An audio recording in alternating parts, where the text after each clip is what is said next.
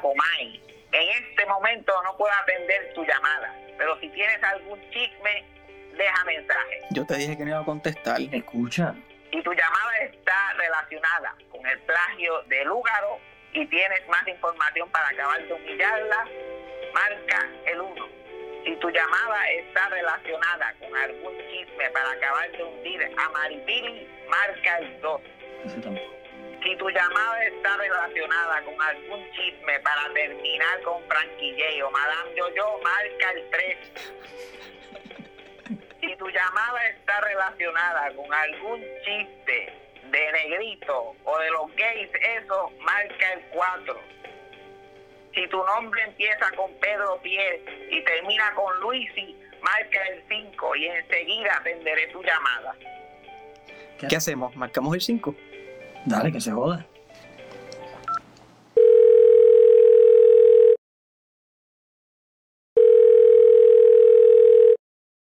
Hijo mío, ¿cómo estás? Dime que no sigues atrás de la encuesta con la Lúgaro esa. Mira que le estoy dando con todo. Comay, ¿cómo está? ¿Quién habla? Este no es Pierluisi, no tiene voz de bobolón. Saludos, Comay. Ese sí tiene voz de bobolón, pero tampoco es Pierluisi. ¿Quién habla? Comay, eh, te habla Josué. Estoy aquí con Fernando y te estamos llamando del podcast Mala Mía si te ofendí. Y, bueno, gracias por lo de Bolón. Pues yo no te conozco muy bien, eso aparente y alegadamente, pero tienen voz de bobolón. Está bien, vamos a estipular eso. Mire, eh, de todas formas, gracias por contestar la llamada. Contesté porque no sabía que eran ustedes. Esta línea es directa de Pierluisi. ¿Qué hacen ustedes aquí? Pues mire, que tenemos unas cuantas preguntas que, bueno, qué sé yo, solo una mujer tan sabia como usted las puede contestar. Ah, ahora estamos hablando. Me gusta, me gusta. Es que tú eres la mejor en lo que haces, Comay.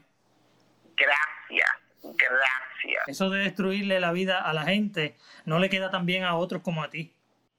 ¿Cómo?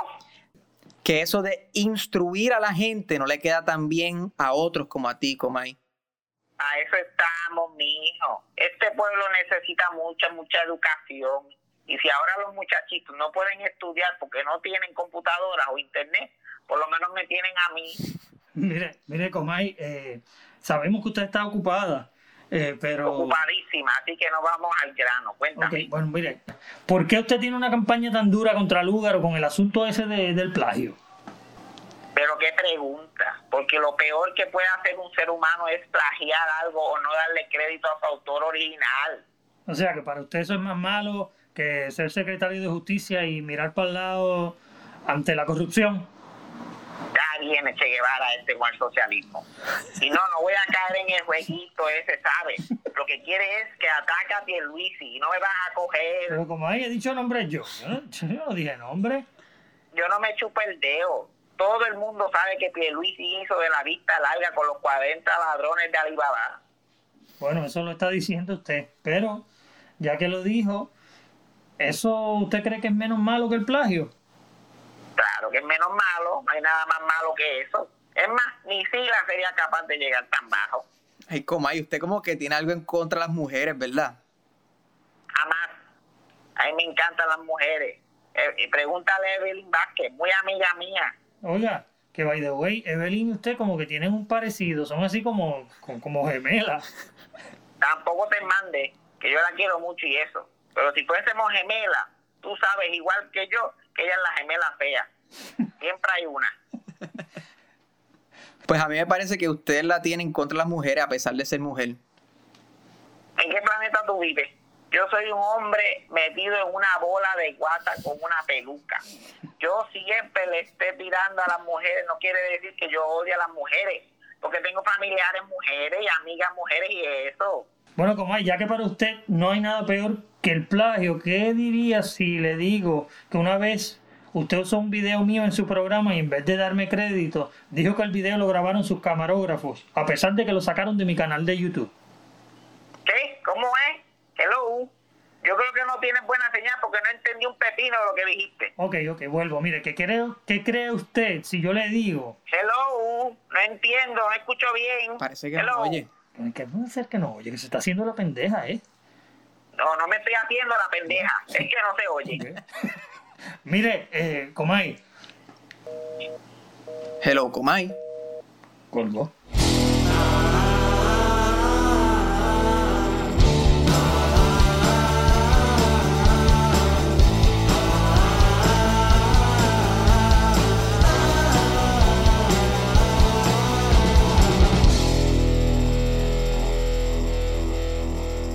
Bienvenidos al segundo episodio de Mala Mía si te ofendí.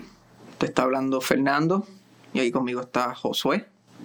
Hola Fernando. Y el estómago de Grace, que Grace está también aquí. Y le sonó el estómago ahora hizo como un como una, como una tormenta. Hay, hay un- una situación ahí. Si Adam Monzón hablara de eso sería. Esa que escuchan riéndose atrás es Grace. Grace es una amiga de nosotros que invitamos hoy para cumplirle su sueño, realidad, hacerle un, sueño realidad. Ella siempre habría, había querido tener un trabajo como el de, no sé si algunos han visto este programa Ridiculousness en, en MTV. Hay una chica que está en el programa que lo único que hace es reírse y le pagan por reírse todo el episodio. Nosotros le estamos pagando a Grace. Bueno, le cumplimos la mitad del, del sueño que es que se ría, si quiere y si puede.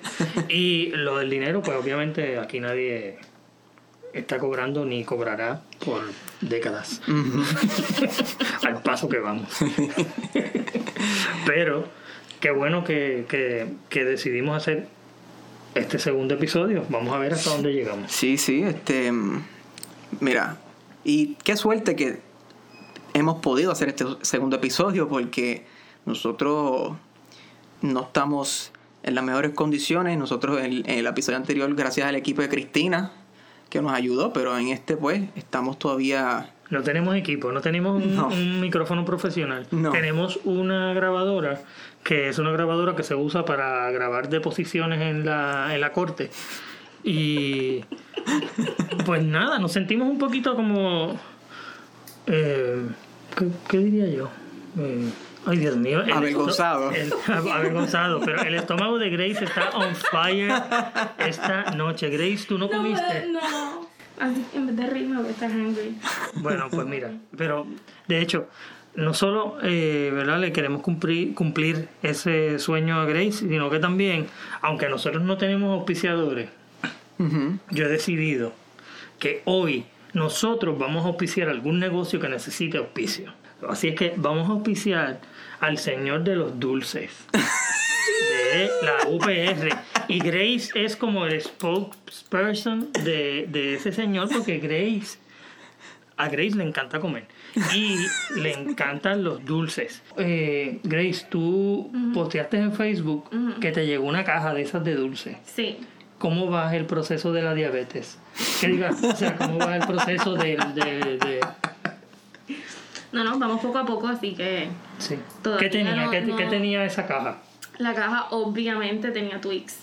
Tú sabes de eso. Ah. Ese es tu Ese dulce es favorito. el Sí, como el brócoli para Josué, pues el Twix para mí. Este, tenía cameos, tenía sixlets, tenía unos gummies. Ay, este, Yo no entiendo la mitad de lo que tú estás no, yo hablando. sé, no el Pero, pero, pero, Grace, te- tienes que entender que Josué los otros días me dice, yo desayuné un huevo hervido. y ya. A mí me encanta, a mí me encanta el huevo y tú lo sabes. Todo el mundo sabe que a mí me encanta el huevo. Creo que, creo que, no solamente, yo creo que demasiada gente sabe que a ti te encanta el Bueno, huevo. pero y es y es muy nutritivo, muy nutritivo y por la mañana nada mejor que un huevo duro. Ajá. Anyway, vamos a volver al, al señor de los dulces. Eh, esto es como Amazon ahora, como, como Bueno, claro, así, todo el mundo se está reinventando. El señor de los dulces se reinventó porque él vendía dulces en la UPI cerca del centro de estudiantes, por lo menos cuando yo estudiaba. Y pues claramente no hay clases presenciales, así que él estaba buscando la manera de poder tener ingresos. Él él ha estado enfermo un tiempo, o él ha sido afectado económicamente. Y los mismos ex- estudiantes actuales y, ex estudi- y alumnos eh, le han escrito y le dieron ideas para cómo podía hacer su negocio virtual y pues. Una de las maneras que lo está haciendo es con la venta de los dulces al detalle o con unas cajitas como de sorpresa que él las prepara y las envía Y, y esa caja, eh, ¿cuál es el costo de la caja? Dependiendo de tu presupuesto. Hay de 10 Ok. dólares, 15 dólares y 20 dólares. Ok. Que, por ejemplo, Incluyen la, el la shipping, que, oh my god, soy la promotora la oficial. que tú compraste, la que tú compraste, ¿qué tenía? ¿Qué, o sea, ¿qué, qué, qué costo te- tuvo la, la- 15. 15 dólares. Tú, o sea, que tú te fuiste, eh, te restringiste bastante. Sí, sí, Eh, sí. Y compraste una. nada porque o sea, tampoco podía dejar que las otras personas después no pudieran. No. no lo iba a dejar sin inventario Así de es una. que, eh, pues nada, ya lo saben. 400 dólares. Ya lo saben. Ya, ya ¿Dónde lo saben. pueden buscar? En Facebook literalmente se llama El Señor de los Dulces. Ok. Así es que si a usted le gusta comer dulce y esas cosas, pues eh, búsquelo en Facebook y suerte. Eh, pero haga ejercicio también, porque no queremos ¿verdad? Que, que se vayan a enfermar. Como, como le dice eso mirando a Grace. Fijamente, ok. Anyways, pues mira, este episodio, eh, otra de las razones, además de que teníamos que hacer un segundo episodio, pues en el primero entrevistamos a Juan Dalmau y Juan Dalmau es un tipo súper eh, interesante y tiene mucho que decir, pero teníamos el tiempo limitado, así es que tú, hicimos una segunda llamada, la segunda vez no fue en persona, fue a través de Zoom. Y ahí hicimos la entrevista en la que estuvo Juan y también estaba Cristina, que era invitada eh, en el otro episodio. Así es que vamos a escuchar el resto de la entrevista con Juan Dalmao y al final volvemos y llamamos a, a la muñeca de trapo. A, ver, a ¿verdad? ver qué tiene que decir de lo de, Sí, de, sí. Lo, de lo plagio. Sí, exacto.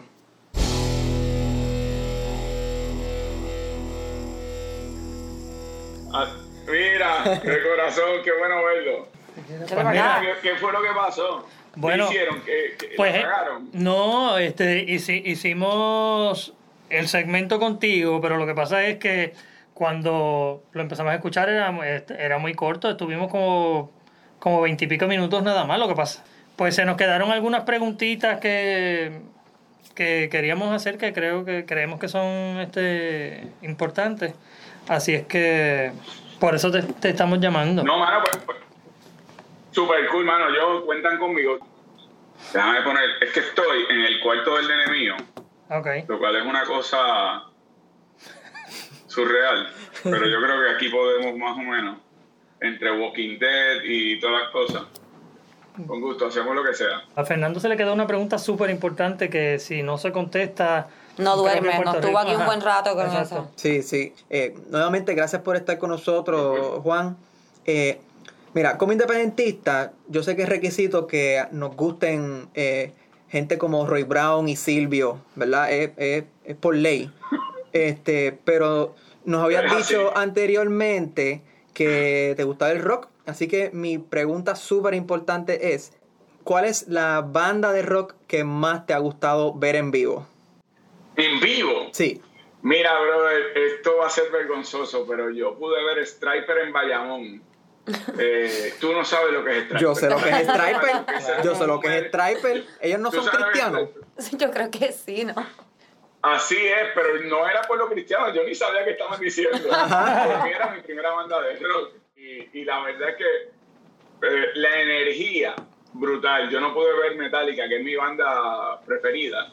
No la pude ver cuando vino a Puerto Rico, eh, pero me gusta mucho. Te voy a decir algo que te va a sonar, que te va a volar la cabeza. Yo, yo pienso que, como tú dices, hay este estereotipo de que para tú ser independentista tienes que gustarte cierto tipo de música. A mí me encanta la música nueva trova. Tú mencionaste Roy, Silvio, espectaculares, y me los disfruto en mi contexto. Pero a mí, el, eh, en mi niñez y mi desarrollo, el heavy metal siempre fue un tema importante, tal vez como un desahogo, pero también yo lo he visto como luego cuando he ido aprendiendo lo que fue en su momento Beethoven, Wagner y otros, que eran desde sus tiempos clásicos una música impactante que te llena de energía y de alguna manera, pues si tienes unas bandas que te llenan, a, a veces el punk rock con su tema social y su tema eh, Green Day, Misfits, eh, eh, tienen su valor. Eh, así que nada, no sigo porque si no, no todo el tiempo en este tema, pero, Mira, pero me lo disfruto y es parte de mi crecimiento. Ya que, ya que hablaste de, de Striper, que es una, una música cristiana, sabes que hay una controversia con, con Alexandra Lúgaro porque la atacan porque ella dice que es atea. Yo pienso que eso no tiene nada que ver con cómo tú vas a ser como gobernador, porque hemos tenido un montón de gobernadores, o sea, todos los gobernadores han sido cristianos y hemos tenido un montón de, de, corrupción, ¿verdad? Y de mediocridad. Pero tú, por ejemplo, tú eres ateo, tú crees en Dios. Mira, yo, yo, yo tengo una tradición de desarrollo eh, familiar, pero en particular católico. Pero yo tengo un compromiso que mi gobierno sea un gobierno secular el gobierno tiene que servir a todo el mundo, no importa cuál sea su fe, si la tienen no la tienen. Cada iglesia y cada fe cada persona tiene el derecho a creer como cree, pero no puede ser que el gobierno sea un partícipe de promocionar un tipo de fe en exclusión a otros sectores. Por eso es que, por ejemplo, en mi programa de gobierno, que yo llamé cuando conversamos Patria Nueva, es uno que está dirigido a respetar la dignidad de todo ser humano, no importa su fe, su identidad de género, su creencia, su afiliación política, su raza, su nacionalidad, evitar la xenofobia. Y yo creo que en ese aspecto aquí se ha perdido eso. Los gobiernos van con su manual eh, eclesiástico y su particular visión religiosa debajo del brazo y eso ha producido no solamente la exclusión de otros sectores religiosos, pero de aquellos que no tienen que serlo, porque ese no es el rol del gobierno, es el rol de la iglesia. El rol del gobierno es proteger a todos con la misma dignidad, no importa su fe. Y mi compromiso de acuerdo a mi programa de gobierno y a mi historial es uno de un gobierno secular donde todos se han tratado iguales, no importa su fe. Si la tienen. Sabes que históricamente el PIB ha estado siempre vinculado a las luchas de, del pueblo en diferentes eh, ámbitos. ¿no? En los 70 eh, estaban metidos en las comunidades cuando estaban luchando por muchas comunidades que no tenían eh, un lugar, gente que no tenía un lugar donde vivir y ustedes estaban ahí presentes cuando estaban ocupando terrenos para poder, eh, para que esa gente tuviese, tuviese un lugar, ¿verdad?, donde vivir. Sí, eran los rescates de terreno para que la gente pudiera vivir con, dignidad. ese, era un, ese era un tema en los 70. Ahora tenemos otros, otros issues y queremos saber cómo es que el PIB se está insertando en esas luchas eh, de las comunidades y cuáles son esas luchas eh, principales en las que están ustedes ahora mismo trabajando. Mira, principalmente en estos momentos continúa el tema de la vivienda siendo uno fundamental. Ese es uno de los temas que en este país se barre debajo de la alfombra como parte de la narrativa que nosotros somos una vitrina de desarrollo y democracia. Todo lo contrario. Aquí todavía hay cientos de miles de familias que batallan con el tema de tener una vivienda, una garantía de un techo seguro. Así que ese todavía sigue siendo. No es el tema de rescate de terreno. Yo creo que Aquí hay estructuras que se pueden rescatar y parte del programa de gobierno que yo tengo como parte de infraestructura gris, más allá del tema ambiental, es revitalizar aquellos sectores urbanos ya impactados por la construcción para convertirlos en viviendas accesibles para personas o familias que necesitan un techo seguro. En segundo lugar, el tema ambiental. El tema ambiental es uno fundamental. Lo vemos en Playuela, en Aguadilla lo vemos también en Rincón con el tema del desarrollo del condotel. Lo vimos en Peñuela con el depósito de ceniza tóxica. Todavía ese está en Guayama.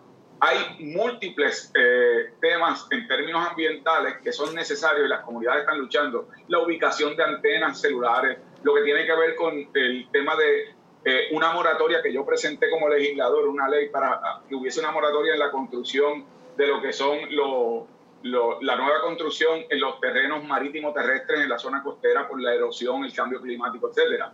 Y el tercer tema es el desplazamiento de los sectores empobrecidos y marginados en los municipios. Los alcaldes tienen demasiado poder para, sin consultar las comunidades, utilizando una, eh, unas artimañas jurídicas, poder desplazar comunidades, expropiar sus terrenos y residencias para ahí construir o megacentros comerciales o unas áreas de vivienda privilegiadas a los cuales esas personas no tienen acceso y los llevan a otros lugares.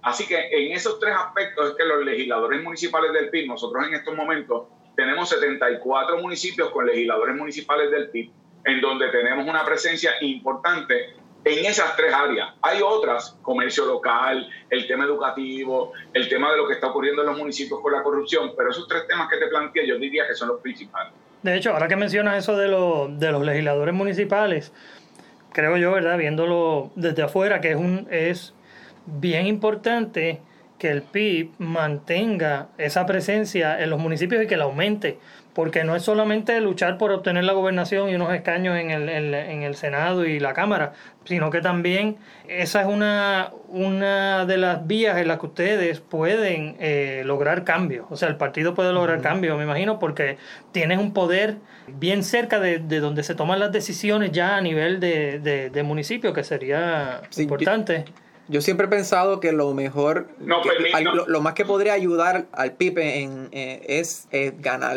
alcaldía. Yo pienso que si la gente viera el tipo de gobierno que podría tener un alcalde del PIB, yo creo que eso le, daría una fuerza brutal. Pero es que la gente también puede ver el tipo de gobierno que puede tener un gobernador del PIB. Y sí, eso sí, sería mucho mejor todavía. Claro, claro. No, no. no, pero, pero, Fernando diciéndolo del mouse. Yo creo que te hubieses tirado para No, no, eso no es lo que quiero decir.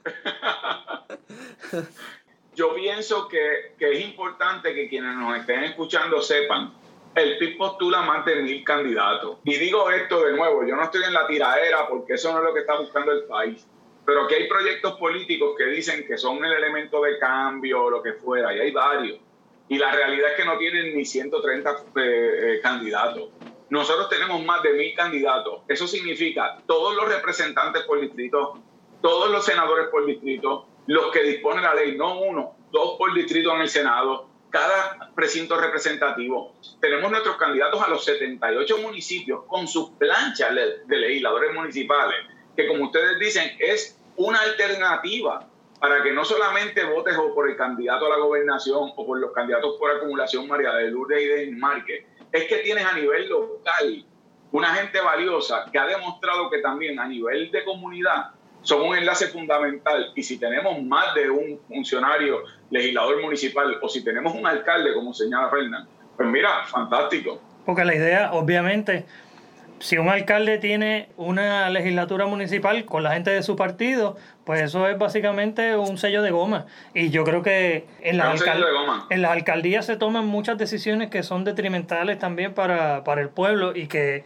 si tenemos ahí a, a unos legisladores eh, municipales del PIB que van a estar fiscalizando, el pueblo mismo se evitaría un montón de, problemas. O sea, si, si por ejemplo Peñuelas hubiese tenido una legislatura del PIB completamente, o sea, que los legisladores todos fuesen del PIB, nunca hubiesen recibido posiblemente una ceniza porque no iban a hacer todo lo posible para detener cualquier movida de, de parte de la alcaldía.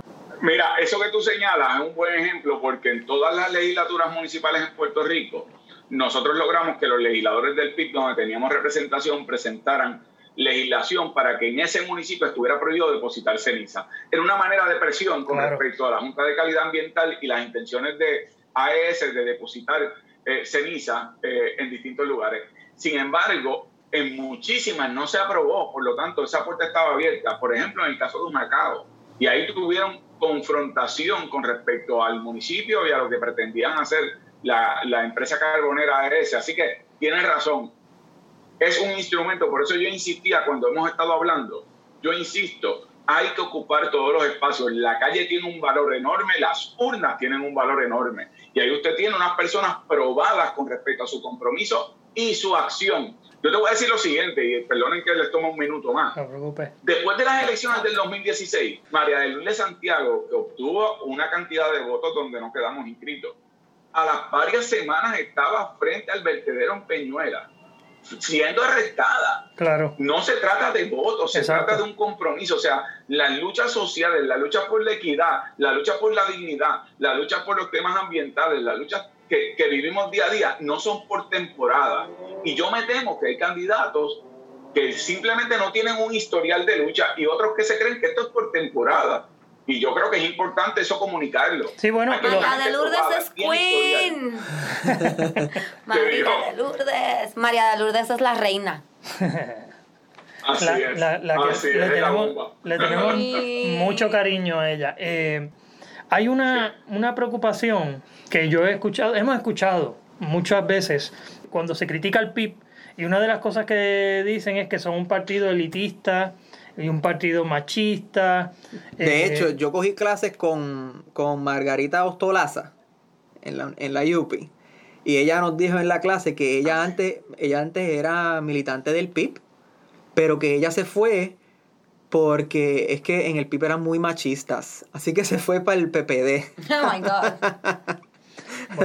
Sí, el mismo partido que el mismo partido que cuando María de Luz le presentó legislación para que hubiese legitimación activa de miembros de la comunidad LGBTQ+, para que tuvieran reclamos judiciales civiles cuando se les discriminara, ese partido decidió no aprobar esa legislación. Pues claro. Eso pasa. Sí, no, es que... Hombre, Sí, porque ellos son homofóbicos, no machistas. ¿Qué para pasa? buscar posiciones.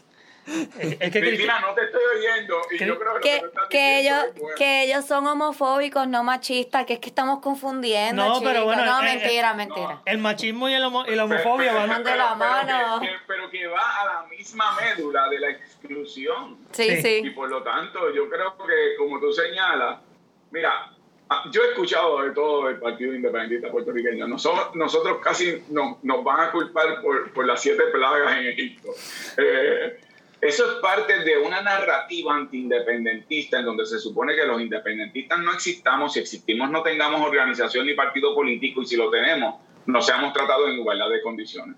Y yo no reclamo que somos perfectos, pero yo le he hecho al Partido Independentista, cualquier otra institución política que no haya tenido las políticas de avanzada que ha presentado el Partido Independentista con respecto a derechos de los sectores marginados en Puerto Rico. Y como lo hemos hecho, ha sido precisamente el objeto de la, eh, eh, eh, ¿verdad? De, lo que es la difamación, de lo que es la exclusión, eh, lo que pasa con el PIB es que es machista, lo que pasa con el PIB. Buscan el programa de gobierno, no digo yo de ahora, desde el 70, los derechos de la mujer, los derechos de las comunidades LGBTQ, ahora obviamente con una mayor conciencia, porque eso ha sido Claro. un paso de avanzada. Como tú señalaste, en eso María de Lourdes ha sido una pieza angular, lo que tiene que ver con los sectores laborales, la juventud, la Universidad de Puerto Rico, pero no que lo decimos, no solamente que lo legislamos, es que hemos ido a la cárcel con la gente que está en la primera línea Sí, de lucha y por lo tanto, yo en eso me siento confiado que las nuevas generaciones saben distinguir eso de lo que es historial a lo que es palabra. No, y de hecho es absurdo decir que el Partido Independentista es elitista y a la misma vez ir a la historia y ver al Partido Independentista metido con la gente más pobre del país luchando para que tuviesen un terreno, para que tuviesen una casa. O sea, eso no, no, no cuadra una cosa con la otra. Porque eh, eh, ese, ese, esa acusación de elitismo es precisamente un elitismo a la inversa, que quieren atribuírselo sus fallas políticas a otros. Mira, tú sabes que uno de los, de, los líderes más importantes que tuvo el PIB en su momento y de los mejores oradores era Pucho Marzán. Pucho Marzán era barbero. Eh, te estoy hablando del tiempo de don Gilberto Concepción de Gracia. Igualmente en estos tiempos nosotros tenemos candidatos que son desempleados, que son estudiantes, que son personas que son veteranos, eh, que, que te puedes imaginar el abanico más amplio. Pero aquí lo, lo más importante es que son personas que tienen como una dedicación que les surge de lo más íntimo, que no surge ni de los libros, ni de la academia, ni de los títulos. Es el deseo de que este país pueda prosperar y ser mejor y mandarse a sí mismo. Que es un reclamo en, en- en el fondo de, de dignidad propia como pueblo, como nacionalidad. Y yo creo que, que eso es un sentido muy, muy particular que tenemos algunos, que tenemos la oportunidad, incluso yo que no vengo de familia independentista, que como les dije, nadie es perfecto, pero, pero que en efecto eh, resulta que he podido, por lo que me han ido enseñando, ver más allá de lo que nosotros nos merecemos. Porque yo pienso que en efecto aquí hay una narrativa que es bueno que nosotros como, y me voy a coger con, con ustedes, nosotros como jóvenes discutamos. Esa narrativa es que para ser independentista tú tienes que ser un engreído, tienes que ser un elitista, tienes que estudiar fuera de Puerto Rico, tienes que ser un blanquito, te gustan los billetes americanos, quieres que llegue Hugo Chávez, quieres que llegue Fidel Castro, quieres que llegue el Ejército Rojo, quieres que llegue Putin. O sea, todo es un cuco irreal. Se supone que Rubén Berrío vive en Florida y por supuesto tiene dos aviones, de los cuales uno usa Fernando Martín de cuando en cuando para venir a Puerto Rico Claro. que es una narrativa que, que él quiere expresar para clarificar. Pero lo digo de verdad, de corazón, porque tenemos nosotros como jóvenes decir, ¿sabes qué? Yo ni me dejaba coger antes, ni me voy a dejar coger ahora con este tipo de actitud. ni este tipo de narrativa, que está dirigida a desviar la atención de lo que son los temas principales. Lo que cree el independentismo es un reclamo de soberanía nacional como autoridad propia para dirigir nuestros destinos, para ser pueblo, para ser nacionalidad. Y eso es integrarse al mundo, con amistad y cooperación con los Estados Unidos y otros países también de, la humanidad. Y al mismo tiempo, nada, tiene que ver con donde tú estudias, como estudias, todo lo que puedas aportar a la sociedad. Es valiosísimo y bienvenido. Yo quiero preguntar si, si te gusta el stand-up comedy. Si te gusta el stand-up comedy, ¿cuál es tu comediante favorito? ¿Y cuándo me vas a ir a ver a mí en un show cuando todo vuelva a la normalidad? Bueno, te voy a ver tan pronto vuelva a la normalidad, ese es fácil. Pero te voy a decir, y estoy dispuesto a participar contigo en el show. Ah, conmigo porque si pasa lo que quieras.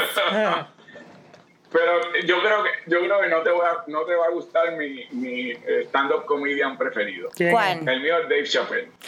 ¿Cómo que no me va a, A todo el mundo gustar? le gusta Dave Chappelle. Dave Chappelle es bueno, a Josué no le gusta. Eh, No, Josué, que- dice, Josué dice que es que está quedado. Hay, hay, hay controversia con él porque Sí. yo sé que ha tenido unos sketches que son fuertes Ujú. y él tiene un poco de shock comedy eh, y a mí a veces me, me choca, eh, pero me deja pensando. Yo creo que un comediante que puede utilizar el instrumento de la comedia y aunque no te dé risa el momento, te obliga a pensar, a reflexionar, ya sea críticamente a lo que él hace o incluso estando de acuerdo, pero que te obliga a ir más allá de la risa.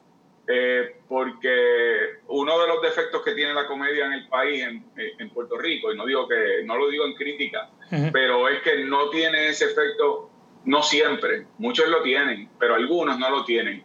Eh, no es lo mismo hacer un comentario que sea mordaz, que sea hiriente, pero que te haga pensar a lo que es la mofa, la mofa propiamente por humillar a otro. Exacto. Son dos temas distintos. Y Lo- yo creo que en ese sentido claro. él, aunque ha dicho cosas que a mí me chocan y no me gustan, ¿sabes qué? Me deja pensando. Eh, así que esa es mi...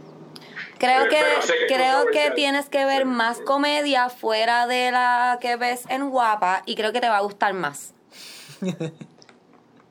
Porque que- que ¿La tiene- tuya? no, en general, que hay mucho No. stand-up en Puerto Rico que no es el comercial que sí trata de, de hacer pensar a la gente. Lo que pasa es que no nos quieren haciendo Sí, pensar a la sé. gente, ¿tú Ese, sabes? ese es el tipo de Sí. comedia que hacemos nosotros. Pero no, no, obviamente no. Lo, lo sé, lo sé. Yo, yo me he disfrutado, yo me he disfrutado lo de ustedes. Antes de, de terminar esta llamada, que quisiéramos que continuara, pero eh, no va a continuar. es que Cristina se tiene que ir. bendito. Y yo, yo me tengo que ir. Todo el mundo se tiene que Yo ir. tengo que dar clase. Fue culpa mía, discúlpame. Mi, mi calendario voló en pedazos hoy, ha sido una locura y tengo todavía un Zoom a las 6. Yo a ti Estoy te seguro- perdono todo, yo te estoy perdono seguro todo. que esta entrevista, como quiera, aún, aún Yo estoy como las doñas, yo estoy como las doñas, yo, yo voy a votar por Dalmau, voy a votar por Dalmau. Esto es terrible. Yo sé, yo sé. Mira, cuando llegues a, a la fortaleza en enero, ¿qué sería lo primero que tú harías? En enero. Aparte de invitarlos a janguear, que eso es lo que manda. Eh, mira, hay una de las cosas que yo te tengo que decir, yo lo, yo lo he dicho anteriormente, si yo, si yo tuviera un paso que dar de manera inmediata, yo firmaría como política pública una orden ejecutiva para que el Departamento de Educación tenga un, un cumplimiento estricto, riguroso, inaplazable con las leyes con respecto a cumplir con el programa de educación especial. Yo no puedo pensar en otro tema que vaya a la médula de lo que debe ser la obligación humana de un gobierno de proteger a los sectores más vulnerables, que va a a- al corazón de quienes son estudiantes, de quienes son menores, de quienes tienen además diversidad funcional y unas necesidades particulares académicas y que el Estado se ha convertido en su principal enemigo. Y el de sus padres que en ocasiones abandonan profesiones, abandonan su calidad de vida porque no hay manera de que cumpla el Departamento de Educación con su obligación, caramba, que no tiene nada que ver con dádiva, que va a la, a la fibra más íntima de lo que debe ser el trato humano y digno con esos niños y esos jóvenes. Y eso sería lo primero que yo haría. Y si está a mi alcance, los que han incumplido, como ha dicho María de Lourdes, deberían estar condenados en el círculo más severo del infierno de Dante. Mira, y no, so- fácil. y no- y no solo eso, no solo abandonan las carreras, eh, sino que a veces tienen que abandonar el país. Se tienen que ir de ahí porque eh, por, de Puerto Rico porque no tienen los es. servicios que necesitan. Eh, y no solo educación especial, porque ya realmente eh, en este momento el Departamento de Educación en general, aún a la población general de estudiantes, no le está dando el servicio que, que le tiene que dar. Especialmente en este medio, en este momento de la pandemia, que yo no sé cómo están haciendo, porque no todos los estudiantes tienen acceso a computadora ni a internet para poderse conectar a las clases y ahora mismo es, esa es la única forma. Entonces, tantos millones que se han robado, que se pudieron usar para comprar computadoras y para proveerle internet a todos los estudiantes de una forma costo efectiva, porque mientras tú compras en mayor cantidad se supone que te bajen los precios, no que te suban, como pasó con las computadoras que Esos días compraron. ellos que no se están- compraron unas computadoras como a 6 mil dólares. Exactamente, esa es la cosa, porque es para robar el dinero, ¿entiendes? Eso es otra cosa que yo me imagino que también es importante, ¿no? Pero, pero que aún si tú le repartieras tres computadoras a cada niño en Puerto Rico del sistema de educación, si no le das acceso libre al Internet, que fue el proyecto de ley de acceso libre que yo presenté, tú tienes 45% de la población que no tiene acceso a Internet. Sí. Así que estás creando dos divisiones con respecto a los que tienen acceso a Internet, tendrán trabajo a distancia y educación. Y los otros más marginados no lo van a tener. Y vamos a tener una población con un nivel de desigualdad de aquí a unos años que, que no tiene eh, razón de ser y que va a ser dañino con respecto a nuestro desarrollo económico, social y político. Así que eso es inaceptable, como tú señalas. El colapso del sistema de educación es inaceptable. Eso es lo que quieren hacer aquí. No sé por qué nos quieren tener brutos. No entiendo. Bueno, yo sí sé. Yo sí sé. ¿Por qué será? tú, tú, tú, ¿verdad? ¿Tú, no- tú crees que habrá algún diseño de algún No. No entiendo. Es pura casualidad. Pura casualidad, tú sabes. Así es, Pero, pura casualidad. pues Juan, Muchas una vez gracias. más, gracias por volver a reunirte con nosotros ahora de forma, Ya de Juan forma es amigo. virtual. Ya es amigo de Ya nosotros. nuestro pana, cuando podamos janguear en el futuro, vas a, vas, a, vas a tener que janguear con y- nosotros. y- Y escuchamos To Hell with the Devil juntos. De primero estoy. To hell with the devil, así mismo es. Mira, déjame decirle lo siguiente. Para mí es una experiencia brutal haber compartido con ustedes y cuenten conmigo. Y queda tiempo para las elecciones y cool. Eso tiene su espacio. Pero sepan que cuentan conmigo también después. Porque estos proyectos políticos de transformación no se dan en dos meses, no se dan en un evento electoral. Es algo continuo. Así que cuentan conmigo porque yo no tengo reversa y de verdad que lo que necesiten, nada, ya saben. Además han sido un oasis para mí. Yo Pues te amo. Cristina, te amo. Ay, yo te amo Te a ti, mi amor. Yo te amo a ti. No, no, no, no, se fastidió esto. María de Lourdes es queen y tú eres king, mi amor. Es mi novio Juan, ¿lo vieron?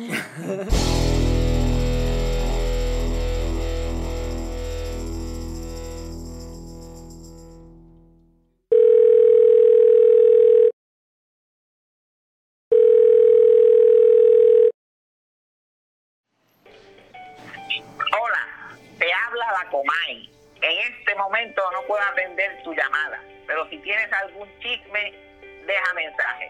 Dale, marca el 5 rápido.